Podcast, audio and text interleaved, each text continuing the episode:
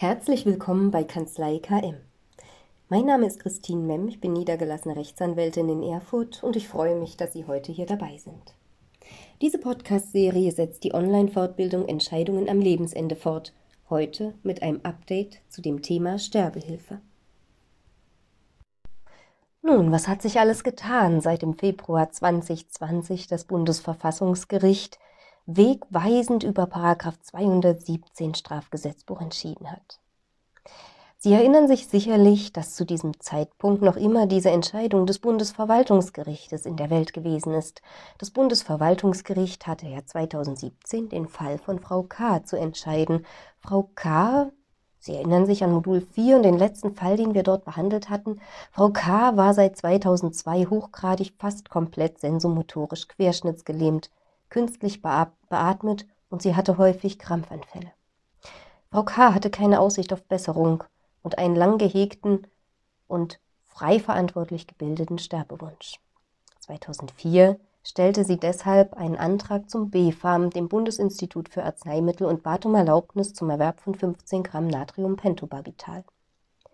Das BfArM lehnte diesen Antrag ab und begründete seine Ablehnung damit, dass der Erwerb eines Betäubungsmittels zum, äh, zur Selbsttötung mit dem Zweck des Betäubungsmittelgesetzes nicht vereinbar sei Zweck des Betäubungsmittelgesetzes sei es, die notwendige medizinische Versorgung der Bevölkerung sicherzustellen, nicht deren Selbsttötung zu unterstützen. Frau K. reiste daraufhin in die Schweiz und beging ihren assistierten Suizid dort. Der Ehemann von Frau K. aber klagte gegen den Ablehnungsbescheid des BfArM und bekam 2017 vor dem Bundesverwaltungsgericht Recht. Das Bundesverwaltungsgericht urteilte damals, dass die Vorschriften des Betäubungsmittelgesetzes zwar eine Erwerbserlaubnis zum Zweck der Selbsttötung grundsätzlich ausschließen, dass das Verbot aber in das allgemeine Persönlichkeitsrecht schwer und unheilbar kranker Menschen eingreift, selbst zu entscheiden und damit verfassungswidrig ist. Anders als bei 217 Strafgesetzbuch wurde hier aber nicht das ganze Betäubungsmittelgesetz für nichtig und verfassungswidrig erklärt, sondern das Bundesverwaltungsgesetz hat gesagt, die Regelungen bleiben grundsätzlich in Kraft. Das Betäubungsmittelgesetz muss aber in diesen absoluten Ausnahmefällen, in denen ein Mensch schwer und unheilbar erkrankt ist und leidet, in dem ihm mit den Mitteln moderner Palliativmedizin nicht mehr geholfen werden kann, in denen dieser Mensch faktisch gar keine andere Wahl hat, als sich selbstbestimmt das Leben zu nehmen, diesen Fällen muss das Betäubungsmittelgesetz verfassungskonform ausgelegt werden und zwar so, dass in diesen Ausnahmefällen die Erlaubnis zum Erwerb eines Betäubungsmittels auch zum Zweck der Selbsttötung erlaubt ist. Das Bundesverwaltungsgericht hat damals den Auftrag an das BfArM zurückgegeben, jeden einzelnen Antrag, der bei dem BfArM eingeht, dahingehend zu prüfen, ob es hier ein solch aussichtsloser Fall ist. Sie erinnern sich sicherlich auch noch an das Modul 4. Das Bundesgesundheitsministerium hat umgehend die Anweisung an das BfAMRA herausgegeben, diesem Urteil nicht Folge zu leisten und alle Anträge abzulehnen. Dagegen ging nun das Ehepaar L in Verfassungsbeschwerde. Sie legten Verfassungsbeschwerde gegen die Weigerung des BfArM ein, eine Erlaubnis zum Erwerb der tödlichen Dosis Natriumpentobarbital zum Zweck der Selbsttötung zu erteilen und argumentierten mit dem Urteil des Bundesverwaltungsgerichts aus dem Jahr 2017. Das Bundesverfassungsgericht hatte über diese Verfassungsbeschwerde im Dezember 2020 zu entscheiden und lehnte die Verfassungsbeschwerde ab. Warum? Nun, weil das Bundesverfassungsgericht gesagt hat, dass sich die Situation geändert hat. 2017 war es Sterbehilfevereinen durch Paragraph 217 Strafgesetzbuch untersagt, Sterbebegleitungen zu leisten. Menschen, die schwer und unheilbar erkrankt gewesen sind und schwer gelitten haben und denen faktisch keine andere Wahl geblieben ist, als sich selbstbestimmt und würdig das Leben zu nehmen, die hatten nicht die Möglichkeit, zu einem Sterbehilfeverein zu gehen und dort um Hilfe zu bitten. Die hatten nicht die Möglichkeit, einen Arzt um Hilfe zu bitten. Das hat sich geändert, seit das Bundesverfassungsgericht selbst im Februar 2020 Paragraph 217 Strafgesetzbuch abgeschafft hat. Die Richter argumentieren nun so. Mit der Abschaffung von Paragraph 217 Strafgesetzbuch gibt es professionelle Sterbebegleitung in Deutschland. Dass es so ist, zeigt die Statistik. Seit Februar 2020 hat es über 100 Sterbebegleitungen mit Hilfe von Sterbehilfevereinen gegeben. Die Richter sagen also nun, Menschen, die schwer und unheilbar erkrankt sind und denen nicht geholfen werden kann, die haben nun eine Möglichkeit, würdig und selbstbestimmt sich selbst das Leben zu nehmen, indem sie einen der Sterbehilfevereine um Hilfe bitten oder indem sie einen Arzt um Hilfe bitten. Dabei ist das Urteil des Bundesverfassungsgerichtes auch insofern interessant, als sich das Bundesverfassungsgericht an dieser Stelle auch zu der Frage äußert, ob Ärzte denn nun in dieser neuen Rechtslage Hilfe bei der, Sterb bei der Selbsttötung leisten dürfen. Selbstverständlich gibt es noch immer in einigen Bundesländern das Standesrecht, die Berufsordnungen, die eine solche Hilfe zur Selbsttötung untersagen. Das Bundesverfassungsgericht sagt jedoch, jedenfalls im Hinblick auf das Strafrecht und das Betäubungsmittelrecht sind Ärzte, die Menschen bei der, bei der eigenen Selbsttötung Hilfe leisten, frei von Strafe. Also nach dem Strafrecht und nach dem Betäubungsmittelrecht ist keine Strafe zu erwarten. Das Standesrecht steht dem grundsätzlich zwar eigentlich noch entgegen, aber der Deutsche Ärztetag wird im Mai 2021 über diese Regelung entscheiden und die Richter gehen davon aus, dass es hier eine Liberalisierung des ärztlich assistierten Suizides geben wird. Die Ärzte argumentieren also damit, dass ein Arzt auch schon heute straflos Hilfe zur Selbsttötung leisten kann. Achtung, das beinhaltet immer nur die akute Hilfe zur Selbsttötung. Auf gar keinen Fall darf ein Mittel wie Natriumpentobarbital an einem Patienten auf Vorrat abgegeben werden. Häufig kommen Menschen auf die Idee, dass sie beispielsweise an einer Demenz erkrankt sind und zwar sich nicht heute das Leben nehmen wollen, aber möglicherweise in der Zukunft. Um sicher zu sein, hätten sie das Natriumpentobarbital gerne schon einmal zu Hause, damit sie dann, wenn es soweit ist, danach greifen können. Das darf nicht sein. Ja? Keine Verschreibung auf Vorrat für spätere Selbsttötung. Wenn eine solche Verschreibung von Natriumpentobarbital geschieht, dann nur in der akuten Notfallsituation. Also Notsituation, in der Situation, in der, in der der Leidensdruck auch groß ist und der Patient selbst entschlossen ist, diesen Suizid frei verantwortlich zu begehen. Ich fasse kurz zusammen. Also mit dem Urteil des Bundesverfassungsgerichtes im Dezember 2020 wird das Urteil des Verfassungsgerichtes aus Februar 2020 bestätigt und das Urteil des Bundesverwaltungsgerichtes aus 2017 aufgehoben. Menschen haben also Anspruch darauf, dass sie die angebotene Hilfe von Ärzten und Sterbehilfevereinen annehmen dürfen.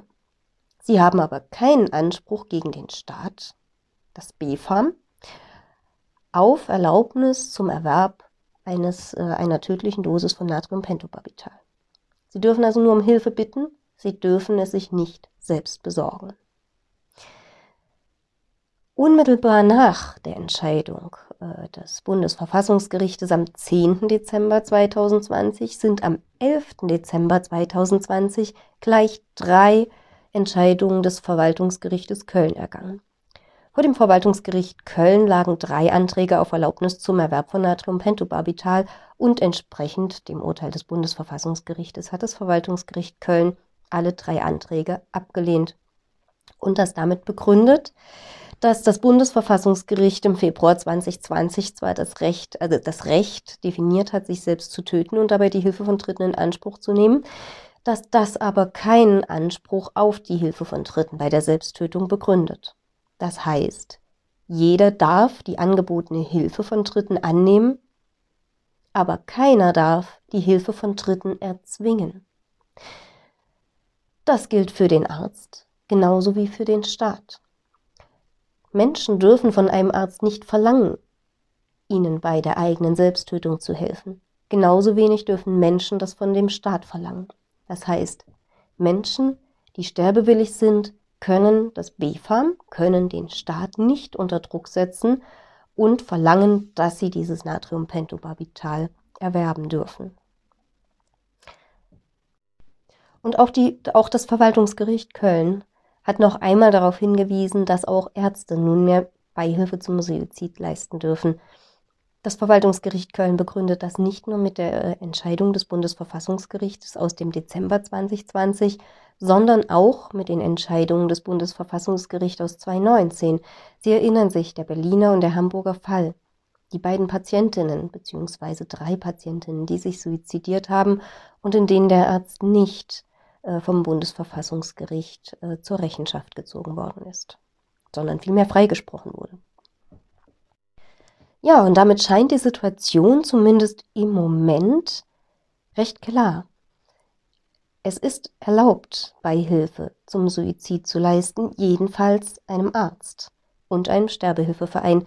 Menschen dürfen dabei die Hilfe, die Sterbehilfevereine und willige Ärzte ihnen anbieten, annehmen, sie dürfen sie aber nicht weder von den Sterbehilfevereinen noch von den Ärzten noch von dem Staat verlangen äh, oder einfordern. Ja, aber auch das Bundesverfassungsgericht hat damals schon festgestellt, ähm, dass von einer solchen Sterbehilfe auch Gefahren ausgehen können, nämlich die Gefahr der Kommerzialisierung oder aber der Gefahr eines gesellschaftlichen Drucks, sodass der Entschluss zum Suizid nicht mehr autonom gefasst und nicht mehr frei verantwortlich ist. Das Bundesverfassungsgericht hat damals schon gesagt, dass der Gesetzgeber dem entgegentreten muss. Es muss das Angebot für Sterbehilfe geben, aber dieses Sterbehilfeangebot muss reglementiert werden. Wenn man sich anschaut, äh, wie viel Geld Sterbehilfevereine heute schon für eine solche Sterbebegleitung haben wollen, sieht man, dass diese Gefahren real sind. Beispielsweise bezahlt man bei dem Hamburger Verein Sterbehilfe schon für die Aufnahme in den Verein 2000 Euro. Nimmt man dann die Sterbebegleitung bereits im ersten Jahr der Mitgliedschaft an, zahlt man 7000 Euro für die Sterbebegleitung, im zweiten Jahr kostet sie 6000 und im dritten Jahr 5000 Euro. Eine Sterbehilfe, eine Sterbebegleitung mit der Deutschen Gesellschaft für Sterbehilfe allein kostet schon 5000 Euro. Die Gefahr der Kommerzialisierung von Sterbehilfe, die ist also da. Aber auch die Gefahr der Beeinflussung durch Dritte, die Gefahr der falschen Motive für eine solche Sterbehilfe. Im Dezember 2020 wurde im äh, Journal Internal Medicine Magazine die Studie ähm, einer äh, niederländischen Wissenschaftlerin veröffentlicht. Die niederländischen Wissenschaftler haben die Sterbehilfe in den Niederlanden über viele Jahre hinweg begleitet und untersucht und festgestellt, dass früher, vor 20 Jahren, die meisten Menschen ihren Entschluss auf der Grundlage trafen, dass sie eine sehr schwere und mm, nicht mehr kurative Krebserkrankung hatten. Heute sind die meisten Patienten, die um eine Sterbebegleitung bitten, nicht einmal schwerwiegend erkrankt. Sämtliche Betroffene waren älter als 80 Jahre, drei Viertel über 90 Jahre alt. Gut die Hälfte von ihnen berichtete, ein Leben lang unabhängig, aktiv und sozial gut vernetzt gewesen zu sein. Kein einziger der alten Leute war lebensbedrohlich krank. Fast alle litten aber unter dem sogenannten geriatrischen Syndrom. An konkreten Einschränkungen fanden sich am häufigsten Sehstörungen, gefolgt von Schwerhörigkeit, Taubheit, chronischen Schmerzen und chronischer Müdigkeit. Mehr als jeder dritte Sterbewillige fühlte sich einsam. Furcht, Schmerzen, Einsamkeit, das alles sind aber ähm, Dinge, die sind veränderbar und behandelbar. Mit den geeigneten Maßnahmen dürfte dem Betroffenen das Leben wieder lebenswert erscheinen. Der Verzweiflung und dem Leiden der Alten und Sterbenden sollte man in einer humanen Gesellschaft doch aber zuallererst mit menschlicher Zuwendung und Unterstützung begegnen und nicht mit dem Angebot von Sterbehilfe. Und weil mit dem Angebot von Sterbehilfe durchaus auch die Gefahr von Missbrauch und die Gefahr von Fehlanreizen einhergeht, hat das Bundesverfassungsgericht in seinem Urteil 2020, im Februar 2020 bereits definiert, unter welchen Voraussetzungen Sterbehilfe zugelassen werden sollte. Und die Richter des Verfassungsgerichtes hatten schon vor einem Jahr den Auftrag an den Gesetzgeber gestellt, diesen Gefahren mit einem Sterbehilfegesetz zu begegnen. Mittlerweile gibt es drei verschiedene Gesetzesentwürfe. Es sind die ähm, Gesetzesentwürfe der FDP, S SPD und Linken, das ist der sogenannte interfraktionelle Gesetzesentwurf. Dann gibt es einen Gesetzesentwurf der Partei Grünen. Es gibt einen sogenannten Professorenentwurf und möglicherweise gibt es noch einen vierten Entwurf vom Bundesgesundheitsministerium selbst, den Herr Spahn angekündigt, bisher aber noch nicht vorgelegt hat. Der Professorenentwurf ist unter den Gesetzesentwürfen der, der am weitesten geht und selbst die aktive Sterbehilfe unter bestimmten Voraussetzungen zulässt. Der Professorenentwurf ist aber der, der am unwahrscheinlichsten umgesetzt werden wird. Denn er ist letztendlich nur der Vorschlag eines Zusammenschlusses mehrerer Professoren, die sich auf dem Gebiet der Sterbehilfe ähm, äh, engagiert haben. Damit der Professorenentwurf tatsächlich umgesetzt werden würde, müsste ihn eine Partei aufgreifen und im Bundestag einbringen. Dazu ist es bisher noch nicht gekommen. Deshalb ist eher davon auszugehen, dass der interfraktionelle äh, Gesetzesentwurf oder der der Grünen das Rennen macht. Wobei im Moment der interfraktionelle Gesetzesentwurf von FDP, SPD und Linken die meisten Unterstützer findet. In beiden Gesetzesentwürfen spielt eine Beratungsstelle eine wesentliche Rolle. Bei dem interfraktionellen Gesetzesentwurf muss sich der Sterbewillige bei dieser Beratungsstelle beraten lassen und wenn er den Beratungsschein von der Beratungsstelle bekommt, dann verschreibt ein Arzt das todbringende Mittel. Bei dem Gesetzesentwurf der Grünen wird unterschieden, ob sich der Mensch in einer medizinischen Notlage befindet oder nicht in einer medizinischen Notlage befindet. Befindet sich der Sterbewillige in einer medizinischen Notlage, so berät und behandelt oder begleitet der Arzt selbst den Sterbewilligen. Dabei muss es eine Aufklärung von zwei verschiedenen Ärzten geben, bevor das Mittel tatsächlich verschrieben werden kann. Ist der Sterbewillige nicht in einer medizinischen Notlage, so übernimmt das eine Beratungsstelle, und zwar sowohl die Beratung als auch die Verschreibung des todbringenden Mittels. Nun, wir werden das hier auf jeden Fall weiter im Auge behalten und ich werde Sie informieren, welcher dieser drei Gesetzesentwürfe am Ende tatsächlich umgesetzt werden wird. Und wenn es soweit ist, dann schauen wir uns an, wie konkret Sterbehilfe in der Zukunft geregelt sein wird und unter welchen Voraussetzungen sie zugelassen ist. Was gibt es sonst noch Neues? Ähm, nun, der Bundestag hat in dritter Lesung eine komplette Neuordnung des Betreuungsrechts beschlossen mit sehr umfangreichen Änderungen. Das Betreuungsrecht ist im Moment ja an vielen Stellen, vor allen Dingen im BGB, im bürgerlichen Gesetzbuch geregelt. Das soll geändert werden, das soll alles zusammengefasst äh, werden, hintereinander weg. Die Rechte des Betreuten werden gestärkt. Die Wünsche des Betreuten sind in Zukunft der zentrale Maßstab des Betreuungsrechts. Der Betreuer selbst wird stärker reguliert und überwacht. Er soll auch nur dann tätig werden, wenn der Betreute selbst nicht entscheiden kann. Also nur dann und auch nur insoweit der Betreute selbst nicht entscheiden kann. Die entscheidende Aufgabe des Betreuers wird es sein, die Wünsche des Betreuten umzusetzen. Er wird also weniger ein Stellvertreter des Betreuten als sehr viel mehr ein Unterstützer des Betreuten.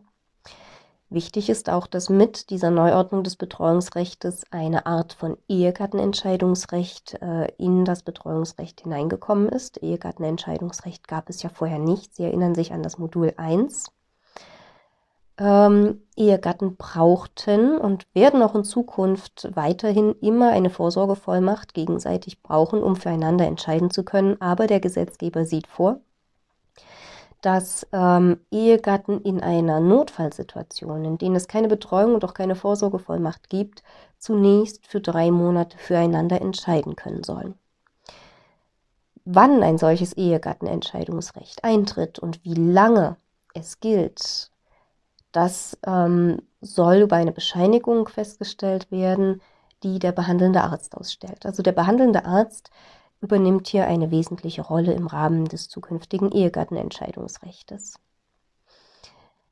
Dafür bekommt der Arzt aber auch die Möglichkeit, in das zentrale Vorsorgeregister Einsicht zu nehmen und herauszufinden, ob möglicherweise schon eine Betreuung oder eine Vorsorgevollmacht eingerichtet ist. Das neue Betreuungsrecht tritt aber erst 2023 in Kraft. Wir haben also noch genügend Zeit, um uns ausführlich mit den einzelnen Neuregelungen zu beschäftigen.